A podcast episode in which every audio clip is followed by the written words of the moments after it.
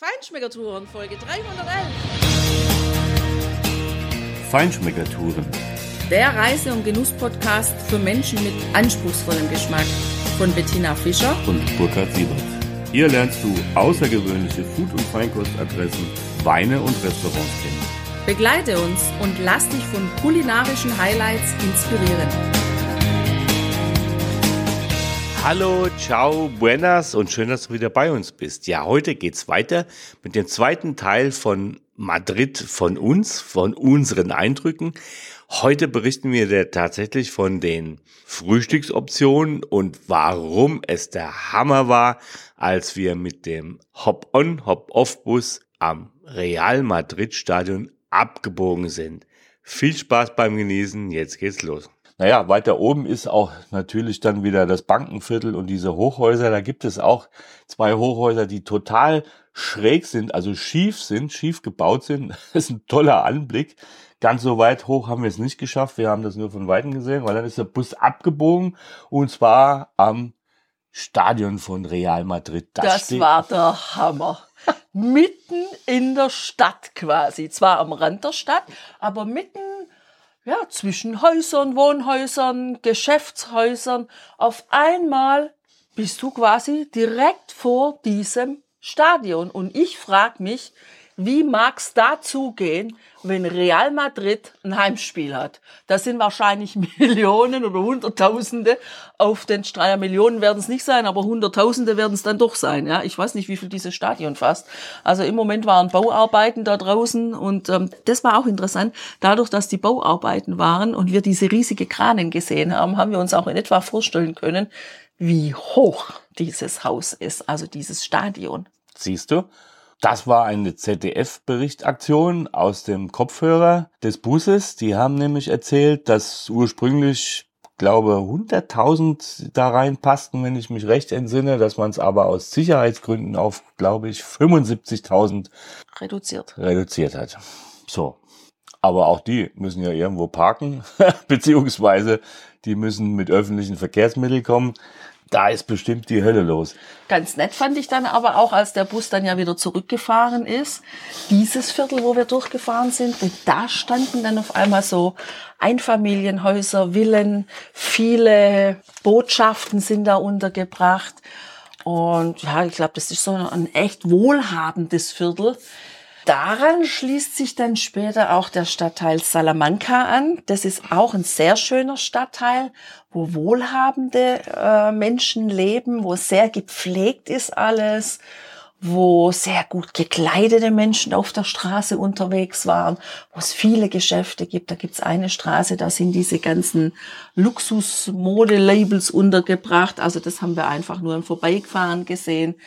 Und da zeigt sich aber auch wieder die unglaubliche Vielfalt und Unterschiedlichkeit dieser einzelnen Stadtteile, die Madrid bietet. Also erstmal wird ja durch die Gran Via quasi die Stadt in einen unteren und in einen oberen Teil geteilt. Und tatsächlich, wenn ich sage einen unteren und oberen, dann meine ich das auch so. Also ohne dass man das jetzt großartig sieht oder erwarten würde, da geht's teilweise echt hoch. Also da kann einem schon einmal die Puste ausgehen, vor allem bei gefühlten 36 Grad oder anders gesagt 36 Grad auf dem Thermometer und gefühlten 48 oder so.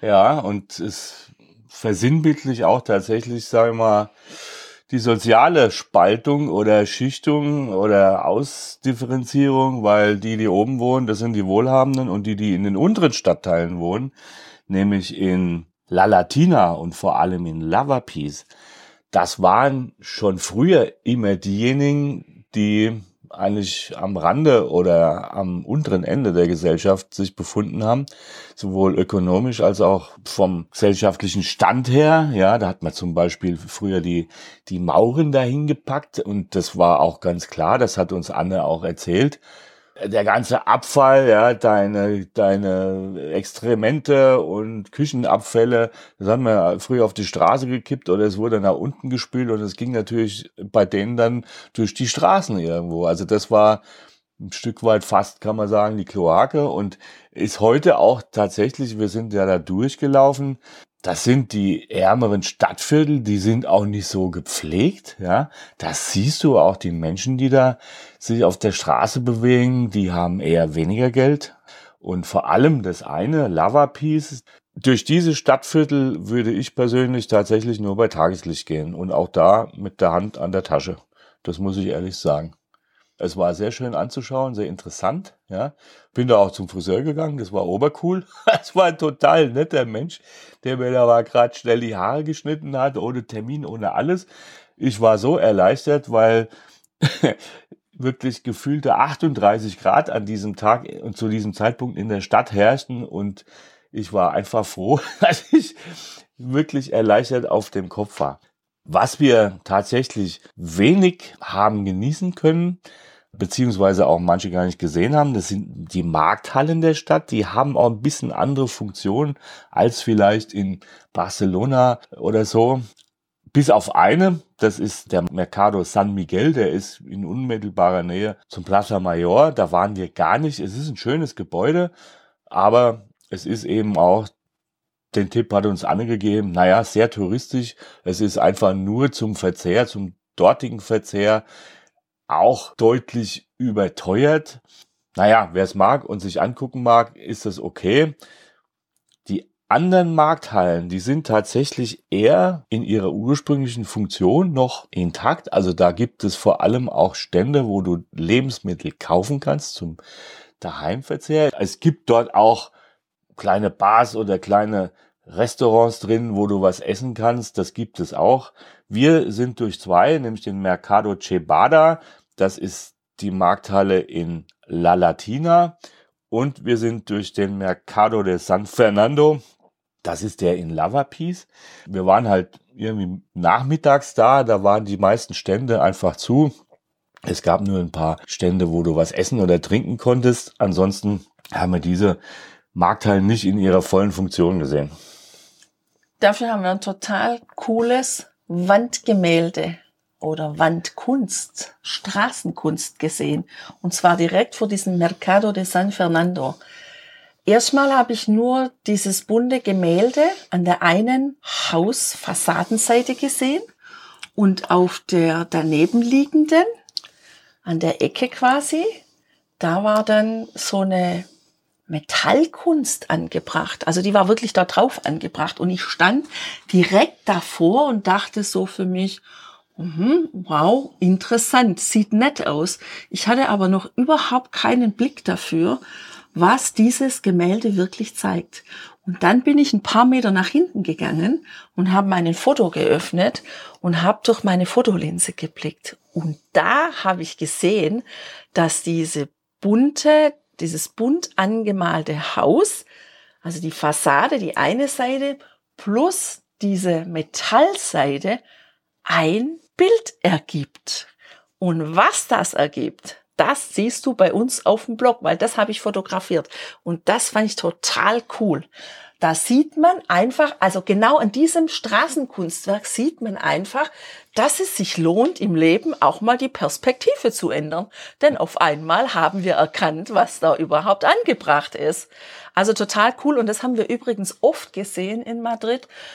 Und vor allem in diesen Vierteln da unten Straßenkunst. Also Fassadenmalerei, aber auch oben in dem Viertel Checker, da gibt's auch ganz viel, ja, ähm, wie sagt man denn, Graffiti, genau, Straßenmalerei, aber nicht nur an den Häuserfassaden, sondern auch an den Rollläden, an den Metallläden, die die ja dort immer runterziehen, wenn sie Mittagspause, wenn sie Siesta haben. Also da kann man auch ganz tolle Bilder entdecken. Jetzt kommen wir aber noch zu einer Sache, die wir ja ganz am Anfang angekündigt haben. Denn wenn du in einen Madrid-Tag einsteigen möchtest, dann musst du erstmal gut gefrühstückt haben, weil wenn du die Stadt zu Fuß erkunden willst, dann geht's rauf und runter und das heißt, du brauchst Energie. Malasaña ist eines der Stadtviertel, das neben Chambéry liegt, wo wir gewohnt haben. Und da haben wir drei Frühstückstipps für dich rund um dieses Hotel Leonardo City Center in Madrid. Einmal liegt ganz direkt daneben die Pastelleria El Paso. Du gehst also vom Hotel raus, läufst zehn Meter links und gehst direkt in die nächste Türe rein und schon sitzt du oder stehst du in einer sehr schönen Pastelleria. Da kann man viele Süßigkeiten kaufen, also süße Stückchen, Kuchen, Torten, aber eben auch herzhafte, fertig belegte Brötchen und Toast. Das kann man entweder zum Mitnehmen sich holen und vielleicht auf dem Zimmer frühstücken. Und man kann einfach dort auch schön sitzen, erstmal seine Bestellung abgeben, also direkt auswählen und dann wird einem der Kaffee und was auch immer du eben bestellt hast, wird dir dann an den Tisch geliefert und ich muss schon sagen, also die Qualität dort, die war echt 1A. Das war richtig gut, was die da machen. Und es macht auch Laune, dort zu bestellen, weil die haben das wunderschön aufgemacht und es sind auch echt lauter nette junge Damen gewesen, die uns dort bedient haben. Also das ist für ein schnelles Frühstück ist das eine gute Adresse. Ja, es kommt drauf an, Tina, was du bestellst. Also in der Auslage, da waren so viele leckere, süße Sachen und eines, das ist einem so direkt ins Auge gestochen. Und das passt eigentlich zu der deutschen Bezeichnung für diese Tortenart, nämlich Bienenstich. Und dieser Bienenstich, der war gefühlt einen halben Meter hoch unten und oben ganz dünne Teig beziehungsweise sonstige Auflage und dazwischen fünf Kilo Sahne. Also wahrscheinlich eher ein Hornissenstich. ja, und wenn du ein bisschen weiterläufst, die Calle de Alberto Aguilera und vor allem sie überquerst und dann Richtung Süden in die nächste kleine Seitenstraße einbiegst, die Calle del Acuerdo, und dort bis zur nächsten Straßenecke läufst. Da kommst du, wenn du einen Hund hast und das entsprechend genießen willst, an einem Café mit dem bezeichnenden Namen Miau vorbei. Das wird als Hundekaffee ausgewiesen. Ganz klein, wir sind nur dran vorbeigelaufen. Es war zu, wir waren auch nicht drin, können dir also nichts dazu sagen, aber irgendwie war es witzig. Und an dieser nächsten Straßenecke eben, da erwartet dich das Camden Coffee Roasters. Und das ist echt ein tolles Ding, ein richtig schönes Ding. Eben über die Ecke gebaut, nach beiden Straßenseiten hin hat es offene große Türen und Fenster und das ist absoluter Industrial Style. Dort hast du innen das Mauerwerk freigelegt, also du blickst auf die roten Ziegelsteine. Da ist so ein Industrie Betonboden drin. Sie haben die Stahlträger extra freigelegt. Du siehst hinten an der Wand noch eine alte, uralte Holztüre auf äh, ungefähr 1,50, 1,80 Meter Höhe. Da wird wahrscheinlich mal eine kleine Treppe hingegangen sein. Wer weiß, vielleicht war es, Tina, in früheren Zeiten eine ganz, ganz kleine Autowerkstatt in der Stadt. Das wissen wir nicht. Auf jeden Fall kriegst du dort einen richtig guten Kaffee und der wird dort auch, da ist nämlich die Anlage in diesem Lokal drin, die rösten ihren Kaffee oder ihre Kaffeesorten dort selber. Und das ist wirklich eine tolle Adresse. Also richtig schönes Ambiente, sehr interessant. Äh, hat uns wirklich sehr an London erinnert. Also passender Name auch. Und der Kaffee, der war wirklich exquisit. Sie haben einen immer im Ausschank wechselnd. Wir hatten einen Kenia an diesem Tag. Du kannst dort auch den gerösteten Kaffees, fünf, sechs, sieben verschiedene Sorten, die sie da in großen Glasröhren haben und dir dann zum Mitnehmen dort auch abfüllen. Das wechseln sie dann eben auch durch im Ausschank. Ja, und weil wir ein bisschen spät dran waren, haben wir auch Lust gehabt, ein bisschen was Herzhaftes zu frühstücken und deshalb hatten wir Egg Florentin und Egg Benedikt bestellt. Und das kam wirklich in sehr ausgezeichneter Qualität zu uns auf den Tisch. Das war sehr hübsch angerichtet. Es war ein kleiner Rucola-Salat dabei mit ähm, kleinen Tomaten. Und ja, das war ein sehr schönes Frühstück und vor allem ein sehr, sehr leckeres. Also das ist eine echte Adresse, finde ich, in Madrid, wenn du in diesem Stadtteil wohnst oder eben auch unterwegs bist. Und wir haben aber auch noch was anderes entdeckt. Das ist einen kleinen Tick weitergelaufen in die Calle de Amaniel am Plaza de las Comendadoras, genau. Da gibt's ein Café Federal, heißt dieses Café. Und da sitzen die Gäste in den offenen Fenstern, draußen unter Sonnenschirmen und drinnen an runden Tischen. Und da sitzen viele Gäste. Also wir waren so gegen 10, 10.30 Uhr dort und wir können dir sagen, wir mussten schon eine ganze Zeit warten, bis wir einen Tisch bekamen. Und das haben wir sehr gerne gemacht, weil was wir gesehen haben, was da von der Küche ausgeliefert wurde und an die Tische serviert wurde, dieses Essen wollten wir unbedingt haben. Deshalb haben wir uns dann dort auch ein Shakshuka bestellt. Burkhard hat sogar noch Lust auf Lachs gehabt und hat sich Lachs bestellt und noch was Süßes für mich dabei, einen French Toast mit Mascarpone und Heidelbeeren. Und als das zu uns auf den Tisch kam, schau unbedingt mal in unserem Blog auf die Bilder. Da waren wir echt schon fasziniert. Und als wir die ersten Gabeln davon genommen haben, da wussten wir, das ist unser Kaffee. Ja, das Warten hat sich wirklich gelohnt. Das Shakshuka war etwas anders wie in Tel Aviv, aber sehr gut. Shakshuka kann man ja schon durchaus in mehreren Varianten auch haben. Das Lachs-Sandwich. Dabei war ein schön geröstetes Weißbrot, schön mit Butter bestrichen, die auch schon zerlaufen war. Das Sandwich mit dem Lachs drauf, der übrigens auch wirklich gut war und mit Gurkenscheiben unterlegt war. Das war auch ein richtig schönes dunkles Brot und eine zweite Scheibe von diesem Brot lag dabei mit einem Frischkäse und Salat da drauf. Also zusammen hat es wirklich hervorragend geschmeckt und hat mich durchaus ein bisschen auch an die guten Kaffee Frühstücksoptionen, die wir in Amerika hatten, erinnert, also an der Ostküste da, wo eben auch wirklich Gourmet-Küche geboten wird. Das war richtig gut. Obwohl ich Frankreichs Liebhaber bin, muss ich sagen, Tina, war, mir dein French Toast dann doch etwas zu üppig. Ja, der hatte es echt in sich. Also die Mascarpone-Creme, der Rest ja nicht. Aber es war also insgesamt ein ganz tolles Erlebnis, kulinarisch ein echtes Highlight. Und man kann es echt sagen, dass, dass so zu einer späteren Frühstückszeit durchaus ja so ein Brunch dann ein guter Start in einen schönen Tag in Madrid sein kann. Und von allen drei Frühstücksempfehlungen kommst du schnell nochmal ins Hotel zurück, wenn du das möchtest oder musst. Du bist aber auch direkt auf dem Weg in die Innenstadt und kannst einen Tag in Madrid beginnen. Ja, und wo du abends gut essen kannst, das hörst du in einer separaten Folge. Hör da mal rein. Natürlich haben wir ein paar tolle Tipps von Anne von Madrid auf Deutsch bekommen. Äh, wir haben sogar noch viel mehr bekommen.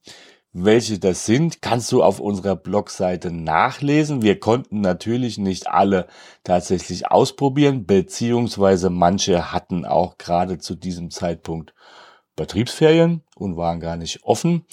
Auf jeden Fall kannst du aber dort auch richtig gut Abendessen und richtig gut genießen. Ja, Tina, und wenn man alles in allem betrachtet, so der Gesamteindruck von Madrid, was ist denn so dein Eindruck?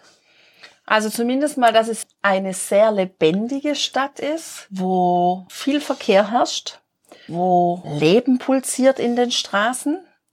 Was ich ein bisschen anstrengend fand, war eben dieses Hoch und Runter. Ich bin mir teilweise ein bisschen vorgekommen wie in San Francisco, in den Straßen von San Francisco.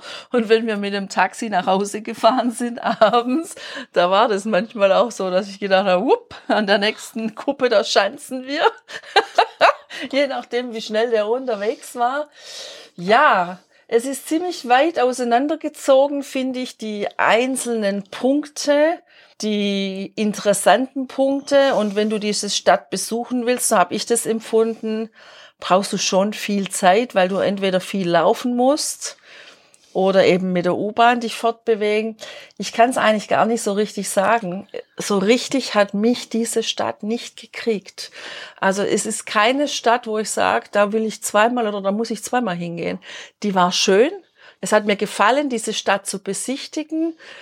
Und ich fand auch die, also einzelne Punkte in dieser Stadt, einzelne Gebäude, einzelne Blickweisen fand ich wirklich cool. Aber so insgesamt war es jetzt für mich kein Erlebnis, wo ich sage, wow, das ist eine Stadt, da muss ich unbedingt noch ein paar Mal hin. das ist zum Beispiel mit London so. Da kann ich, ich weiß nicht, wie oft noch hin. Naja, London unterscheidet sich doch etwas von Madrid, das muss man schon sagen. Also ich persönlich fand's toll. Ich finde, man muss diese Stadt auf jeden Fall mal gesehen haben. Das finde ich schon. Da sind so viele interessante Sachen da. Ich find's auch etwas unstrukturiert, etwas chaotisch. Ich meine, gut, wir Das haben täte jetzt, mir ja eigentlich liegen, ne? äh, das hast du jetzt gesagt. Da will ich dir auch nicht widersprechen. Auf jeden Fall haben wir jetzt natürlich auch nur wirklich diesen inneren Ausschnitt gesehen rund ums Altstadtviertel oder diese angrenzenden Viertel. Das ist jetzt natürlich auch nicht ganz Madrid, aber natürlich der interessanteste Teil wahrscheinlich. Du brauchst auf jeden Fall gutes Schuhwerk. Du brauchst eine Salbe gegen Blasen notfalls oder genügend Geld fürs Taxi. Das ist alles gar kein Problem. Das kannst du haben. Ist übrigens auch gar nicht so teuer mit dem Taxi, sich da fortzubewegen. Aber ich finde trotzdem unterm Strich, äh, mir hat's echt gut gefallen. Und wie gesagt, wenn man das kann, dann sollte man diese Stadt auf jeden Fall mal besuchen. Ob man ein zweites oder drittes Mal dahin geht, das mag jeder für sich persönlich entscheiden. Je nachdem, ob einem jetzt diese Stadt liegt oder andere eben mehr. Was mir aber wirklich gut gefallen hat an dieser Stadt ist, dass gefühlt jeder wirklich so in dieser Stadt auftreten kann, sich fortbewegen kann, sich kleiden kann, wie er möchte. Und man wird nicht irgendwie blöd angeguckt. Ich glaube, es herrscht in dieser Stadt eine extreme Offenheit für jeden und für alle, ja. Und das muss ich sagen, das fand ich wirklich grandios. Ja, das zeigt sich auch in den unterschiedlichen Stadtvierteln unterschiedlicherweise. Hör wie gesagt auch nochmal gerne in unsere Folgen mit Anne von Madrid auf Deutsch rein. Und da, das ist natürlich auch das Spannende, das kriegst du natürlich sonst nicht mit. Wenn du nur die Massentourismuspunkte abarbeitest, dann kriegst du natürlich diese Hintergründe, diese Stories, diese Eindrücke, diese Kontexte einfach nicht mit. Das fand ich natürlich auch einfach eine richtig schöne Kiste. Genau, und deshalb mach dir doch einfach deinen eigenen Eindruck, reis nach Madrid, besuch die Stadt, lass sie auf dich wirken und teil uns auch gerne deine Erfahrungen damit mit. Du kennst ja unsere Internetadresse, wir sind per E-Mail zu erreichen und wir würden uns echt freuen, wenn du uns deinen Eindruck dazu sagst. Ja, und ansonsten wünschen wir dir eine unglaublich schöne Zeit, eine gute Zeit, eine gesunde Zeit und eine sehr genussreiche Zeit. Adios, hasta luego. Mach's gut, ciao, ciao.